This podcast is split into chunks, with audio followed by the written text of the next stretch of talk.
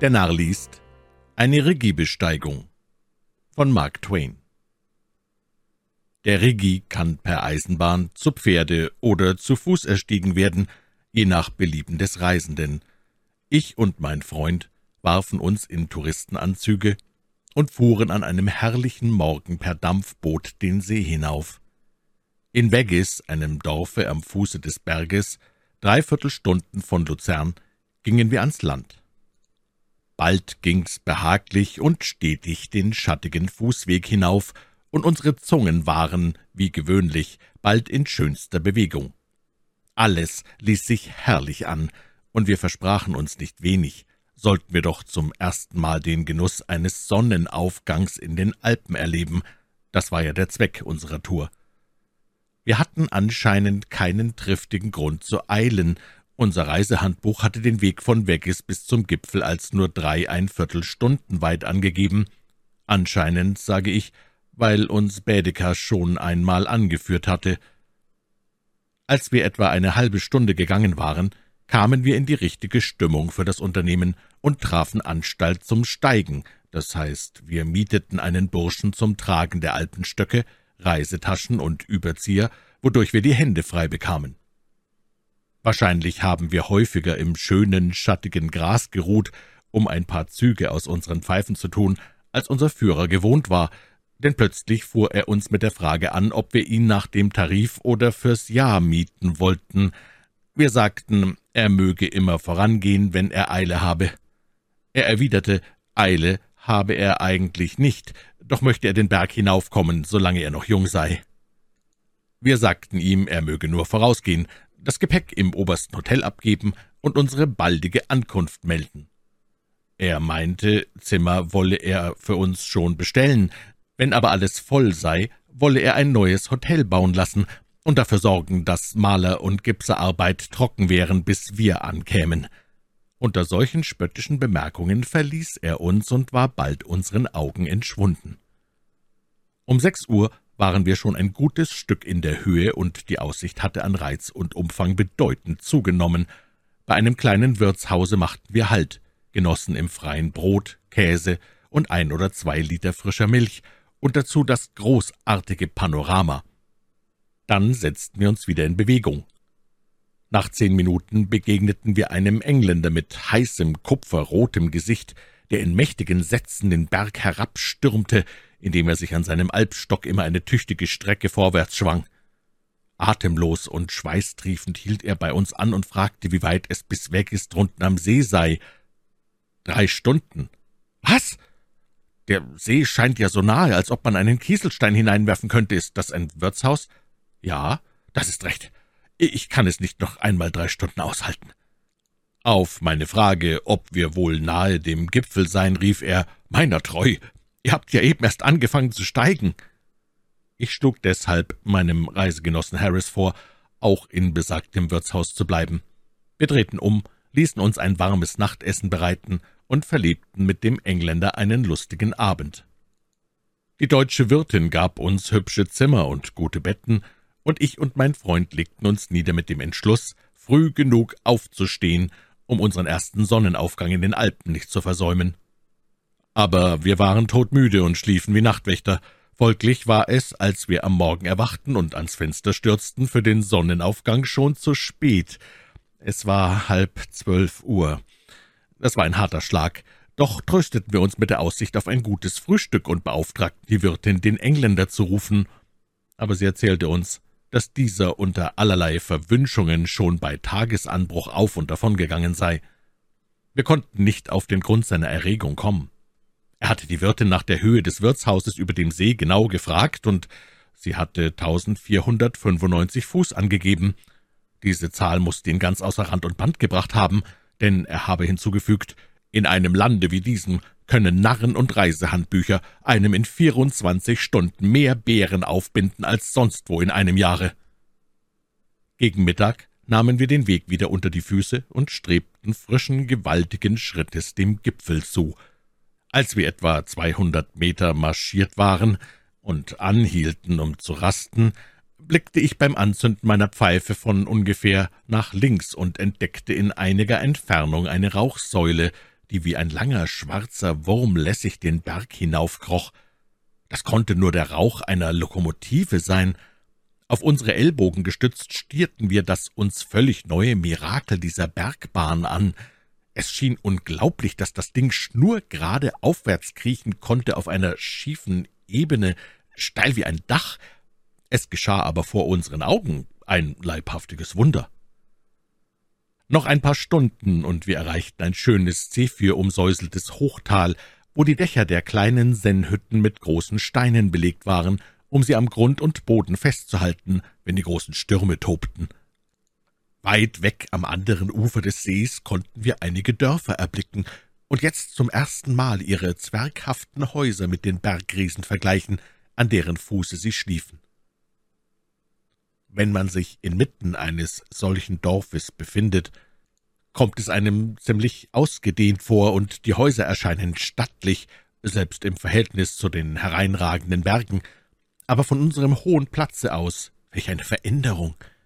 Die Berge erschienen massenhafter und großartiger, dagegen waren die Dörfer so klein geworden, beinahe unsichtbar und lagen so dicht am Boden, dass ich sie nur vergleichen kann mit winzigen Erdarbeiten von Ameisen, überschattet von dem himmelanstrebenden Bau eines Münsters.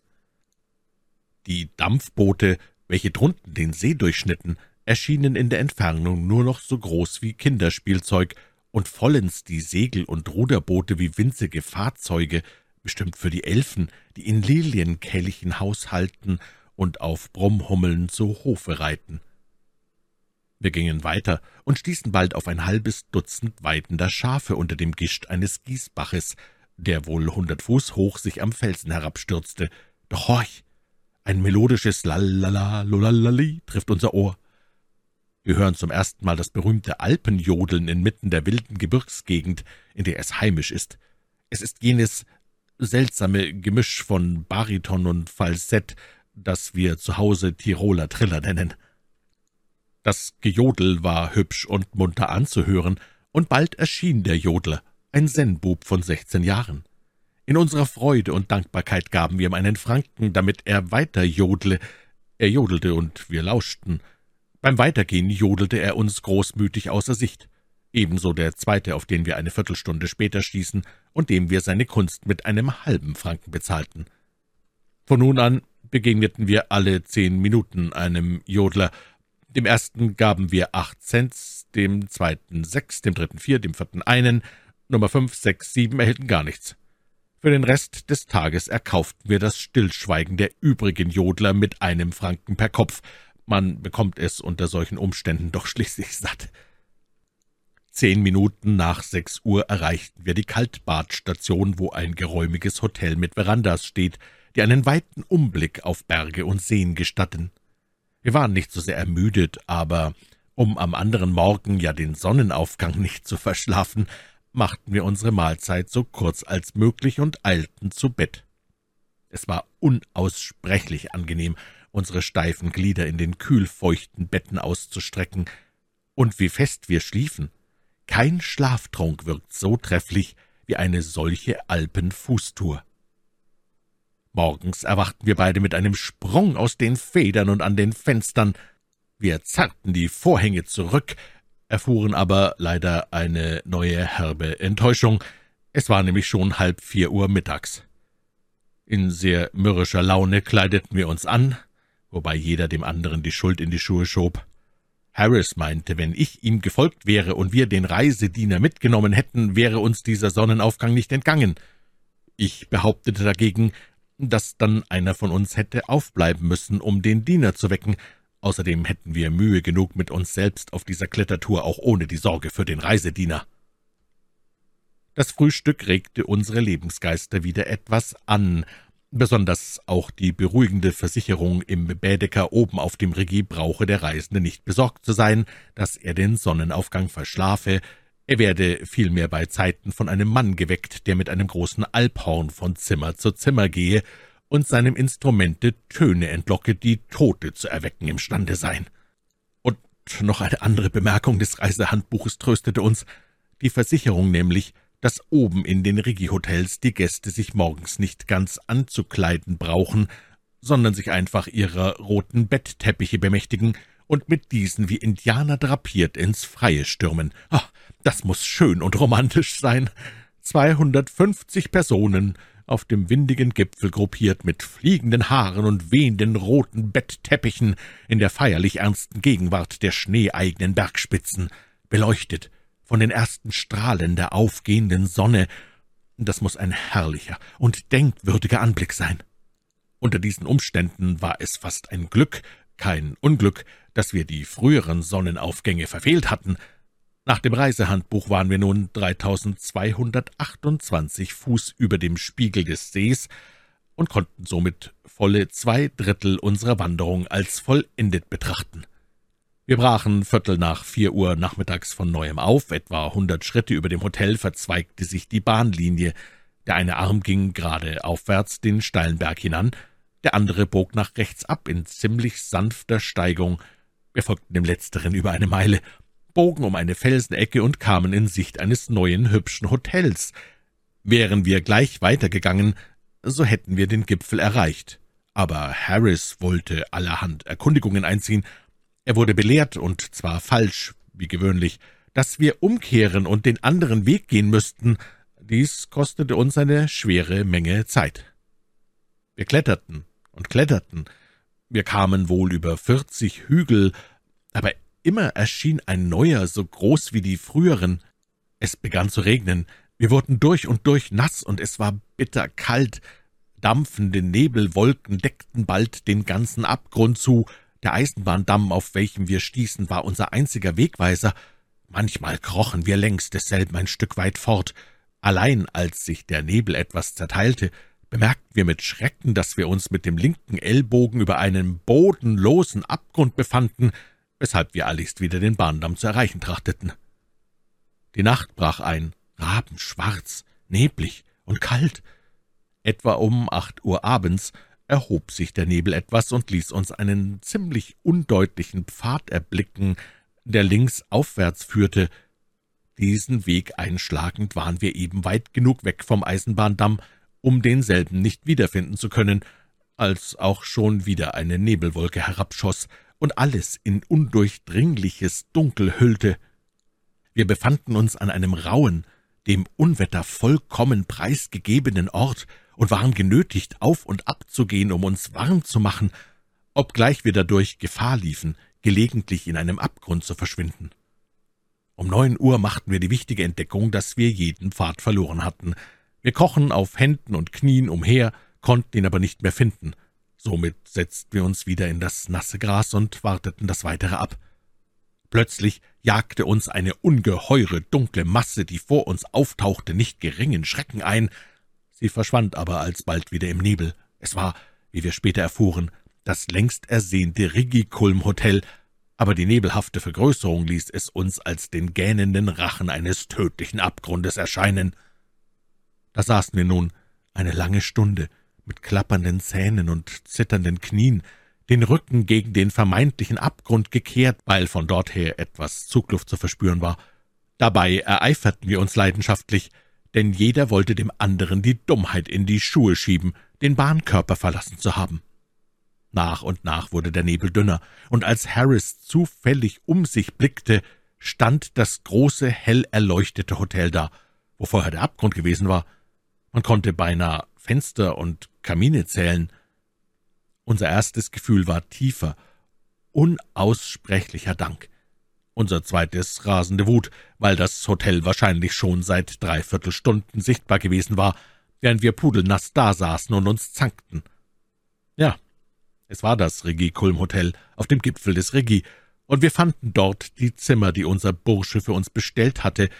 Allerdings bekamen wir zuvor die hochmütige Ungefälligkeit des Portiers und des sonstigen Dienstpersonals gründlich zu kosten. Wir verschafften uns trockene Kleider, und während unser Abendbrot bereitet wurde, irrten wir einsam durch eine Anzahl höhlengleicher Wohnräume, von denen eines einen Ofen besaß. Dieser Ofen in einer Ecke des Zimmers war von einer lebendigen Wand der allerverschiedensten Menschenkinder umgeben. Da wir nun nicht ans Feuer herankommen konnten, wandelten wir in den arktischen Regionen der weiten Säle umher, unter einer Menge Menschen, die schweigend in sich verloren und wie versteinert das Problem zu ergründen suchten, warum sie wohl solche Narren gewesen waren, hierher zu kommen. Einige davon waren Amerikaner, einige Deutsche, die weitaus überwiegende Mehrzahl aber waren Engländer. In einem der Räume drängte sich alles um die Souvenirs de Rigi, die dort feilgeboten werden. Ich wollte zuerst auch ein geschnitztes Falzbein mit Gemshorngriff mitnehmen.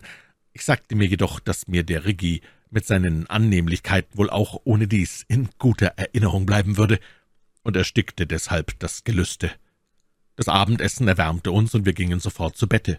Das heißt, nachdem ich an Bädeker noch einige Zeilen geschrieben hatte. Derselbe ersucht nämlich die Touristen, ihn auf etwaige Irrtümer in seinem Reisehandbuch aufmerksam zu machen. Ich schrieb ihm, dass er sich, indem er den Weg von Weggis bis zum Gipfel nur zu dreieinviertel Stunden angebe, just um drei Tage geirrt habe. Eine Antwort habe ich nie erhalten. Auch ist im Buche nichts geändert worden. Mein Brief muss wohl also verloren gegangen sein. Wir waren so todmüde, dass wir sofort einschliefen und uns nicht regten noch bewegten, bis die herrlichen Töne des Alphorns uns weckten. Man kann sich denken, dass wir keine Zeit verloren, sondern schnell ein paar Kleidungsstücke überwarfen, uns in die praktischen roten Teppiche wickelten und unbedeckten Hauptes in den pfeifenden Wind hinausstürzten. Wir erblickten ein großes, hölzernes Gerüste, gerade am höchsten Punkte der Spitze, Dorthin lenkten wir unsere Schritte, krochen die Stufen hinauf und standen da, erhaben über der weiten Welt, mit fliegenden Haaren und im Wind flatternden roten Teppichen. »Mindestens fünfzehn Minuten zu spät«, sagte Harris mit trauriger Stimme. »Die Sonne steht schon über dem Horizont.« »Schadet nichts«, erwiderte ich. »Es ist dennoch ein großartiger Anblick, und wir wollen ihn noch weiter genießen, bis die Sonne höher steht.« Einige Minuten waren wir tief ergriffen von dem wunderbaren Anblick und für alles andere tot. Die große, klare Sonnenscheibe stand jetzt dicht über einer unendlichen Anzahl weißer Zipfelmützen, bildlich gesprochen. Es war ein wogendes Chaos riesiger Bergmassen, die Spitzen geschmückt mit unvergänglichem Schnee und umflutet von der goldenen Pracht des zitternden Lichtes, während die glänzenden Sonnenstrahlen durch die Risse einer der Sonne vorgelagerten, schwarzen Wolkenmasse gleich Schwertern und Lanzen aufschossen zum Zenit. Wir konnten nicht sprechen, ja kaum atmen. Wir standen in trunkener Verzückung und sogen diese Schönheit ein, als Harris plötzlich schrie, »Wert, sie geht ja unter!« Wahrhaftig, wir hatten das Morgenhornblasen überhört, hatten den ganzen Tag geschlafen und waren erst am Blasen des Abendhorns aufgewacht. Das war niederschmetternd. Auf einmal sagte Harris, allem Anschein nach ist nicht die Sonne der Gegenstand der Aufmerksamkeit der unter uns versammelten Menschen, sondern wir, hier oben, auf diesem Gerüst, in diesen eselhaften Teppichen. Zweihundertfünfzig fein gekleidete Herren und Damen starren uns an und kümmern sich kein Haar um Sonnenauf- oder Niedergang, solange wir ihnen ein derartiges, lächerliches Schauspiel bieten. Die ganze Gesellschaft will ja vor Lachen bersten, und das junge Mädchen dort wird nächstens platzen. In meinem Leben ist mir kein solcher Mensch vorgekommen wie Sie.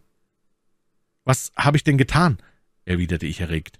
»Sie sind um halb acht Uhr abends aufgestanden, um den Sonnenaufgang zu sehen. Ist das nicht genug?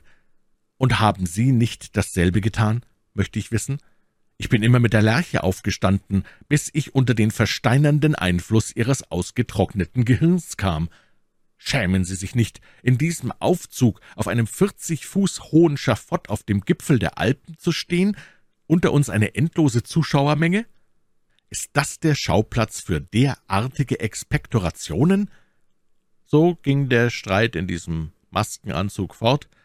Als die Sonne untergegangen war, schlichen wir uns ins Hotel zurück und wieder zu Bett. Wir begegneten dem Hornbläser auf dem Wege dahin, und er versprach uns, morgen sicher zu wecken. Er hielt Wort, und wir hörten das Alphorn und standen sofort auf. Es war finster und kalt. Als ich nach dem Zündhölzchen umhertappend mit schlotternden Händen eine Anzahl Dinge zerbrach und zu Boden warf, wünschte ich, die Sonne möchte bei Tag aufgehen, wo es hell, warm und angenehm ist. Es gelang uns endlich, uns bei dem zweifelhaften Licht zweier Kerzen anzukleiden, doch konnten wir mit unseren zitternden Händen nichts zuknöpfen. Ich überlegte, wie viel glückliche Menschen in Europa, Asien, Amerika etc. jetzt friedlich in ihren Betten ruhten und nicht aufzustehen brauchten, um den Rigi-Sonnenaufgang zu sehen. In diesen Gedanken versunken hatte ich etwas zu ausgiebig gegähnt, so dass ich mit einem meiner Zähne an einem Nagel über der Tür hängen blieb. Während ich auf einen Stuhl stieg, um mich loszumachen, zog Harris die Vorhänge zurück und sagte, »Oh, welch Glück! Wir brauchen ja nicht einmal das Zimmer zu verlassen. Da unten liegen die Berge in ihrer ganzen Ausdehnung.« Das war erfreulich, in der Tat. Man konnte die großen Alpenmassen sich in unsicheren Umrissen gegen das schwarze Firmament abheben und einen oder zwei Sterne durch das Morgengrauen schimmern sehen. Gut angekleidet und warm versorgt in den wollenen Teppichen, stellten wir uns am Fenster auf, mit brennenden Pfeifen und in unterhaltendem Geplauder, in behaglicher Erwartung eines Sonnenaufgangs bei Kerzenbeleuchtung. Nach und nach verbreitete sich ein leichtes ätherisches Licht in unmerklicher Zunahme über die luftigen Spitzen der Schneewüste, doch auf einmal schien ein Stillstand eingetreten zu sein. Ich sagte, mit diesem Sonnenaufgang scheint es einen Haken zu haben. Es will nicht recht gehen. Was meinen Sie, dass Schuld sei? Ich weiß nicht. Es macht den Eindruck, wie wenn irgendwo Feuer wäre. Ich sah nie so einen Sonnenaufgang. Nun, was mag wohl der Grund sein? Harris sprang jetzt mit einem Mal auf und rief, »Ich hab's, ich hab's! Wir sehen ja dorthin, wo gestern Abend die Sonne unterging!« »Vollkommen richtig. Warum haben Sie das nicht früher gemerkt? Jetzt haben wir wieder einen verfehlt und alles durch Ihre Dummheit. Ja, das sieht nur Ihnen gleich, eine Pfeife anzuzünden und den Sonnenaufgang im Westen zu erwarten. Es sieht mir auch gleich den Irrtum entdeckt zu haben. Sie hätten das doch nie gemerkt. Ich muss alle diese Dummheiten entdecken. Sie machen sie ja alle. Aber wir wollen die Zeit nicht mit Streiten verlieren. Vielleicht kommen wir doch noch rechtzeitig. Allein, es war zu spät. Die Sonne war schon weit oben, als wir auf den Platz kamen. Wir begegneten der heimkehrenden Menge, Herren und Damen in allerlei komischer Bekleidung und mit frierenden Gesichtern. Etwa ein Dutzend waren noch auf dem Platze. Sie suchten mit Reisehandbuch und Panorama jeden Berg zu bestimmen und die verschiedenen Namen und Formen ihrem Gedächtnis einzuprägen. Es war ein betrübender Anblick. Nach meiner Schätzung brauchten wir einen Tag, um zu Fuße nach Vegas oder Blitznau zu kommen. So viel war aber sicher, dass wir mit der Bahn etwa eine Stunde brauchen würden, und deshalb wählte ich das Letztere. Eine herrliche Talfahrt auf der schwindelnden Bergbahn, die uns eine Wunderwelt gleich einer Reliefkarte zu unseren Füßen ausgebreitet sehen ließ, bildete den würdigen Schluss unserer ereignisreichen Regiebesteigung mit ihrem verunglückten Sonnenaufgang.